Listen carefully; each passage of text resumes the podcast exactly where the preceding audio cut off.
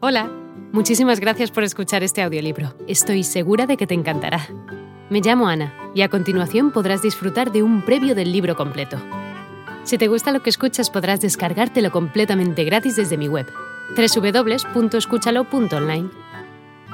Un abrazo. No es difícil imaginar la siguiente escena. Tu jefe te ha encargado presentar los resultados trimestrales ante el órgano directivo de tu empresa. Preparas concienzudamente tu intervención. Un elaborado PowerPoint te acompaña.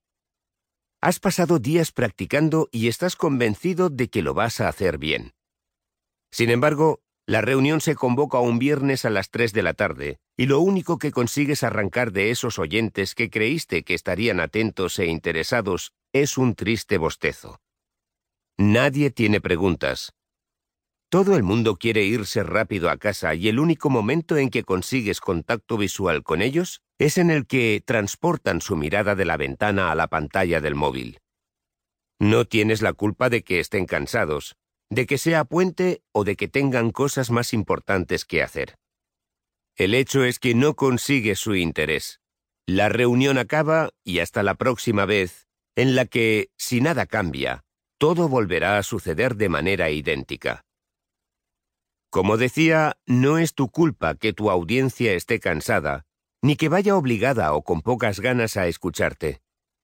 Pero sí que es tu culpa no haberlo previsto y también lo es haber fracasado como consecuencia.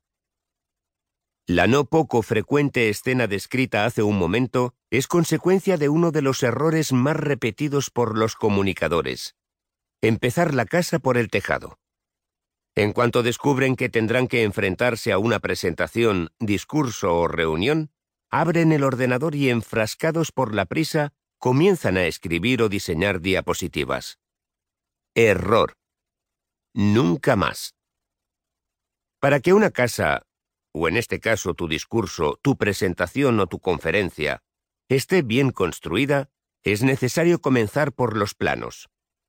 Así, todo comunicador eficaz antes de emprender su tarea de diseño, al igual que todo arquitecto inspecciona el terreno, debe tener en cuenta los factores externos que influirán en el acto de comunicación. En concreto, todo aquel que quiera ser persuasivo a la hora de comunicar debe, antes de nada, preocuparse por dos cuestiones, público y contexto. El público, aliado o enemigo. Analiza a tu audiencia. Conocer a la audiencia es, necesariamente, el primer paso para construir nuestro mensaje por un simple y sencillo motivo.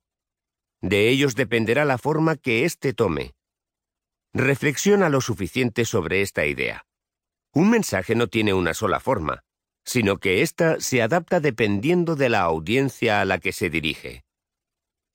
Imagínate un joven de 18 años que vuelve a casa después de celebrar su cumpleaños con sus amigos, yendo a una discoteca por primera vez.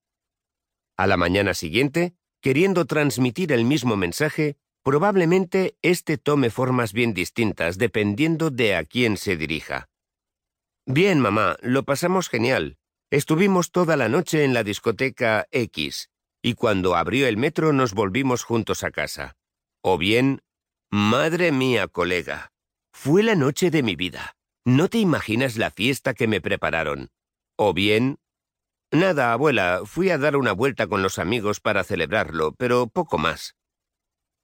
Esa evaluación sobre el oyente que un joven hace de manera natural e inconsciente después de su primera aventura nocturna es exactamente lo que todo comunicador debe hacer antes de comenzar a construir su mensaje analizar a su audiencia.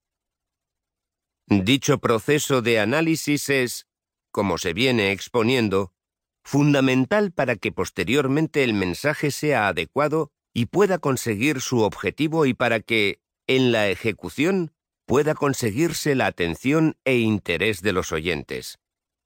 Nuestro nivel de persuasión y eficiencia comunicativa dependerá en gran medida del conocimiento que tengamos de nuestra audiencia.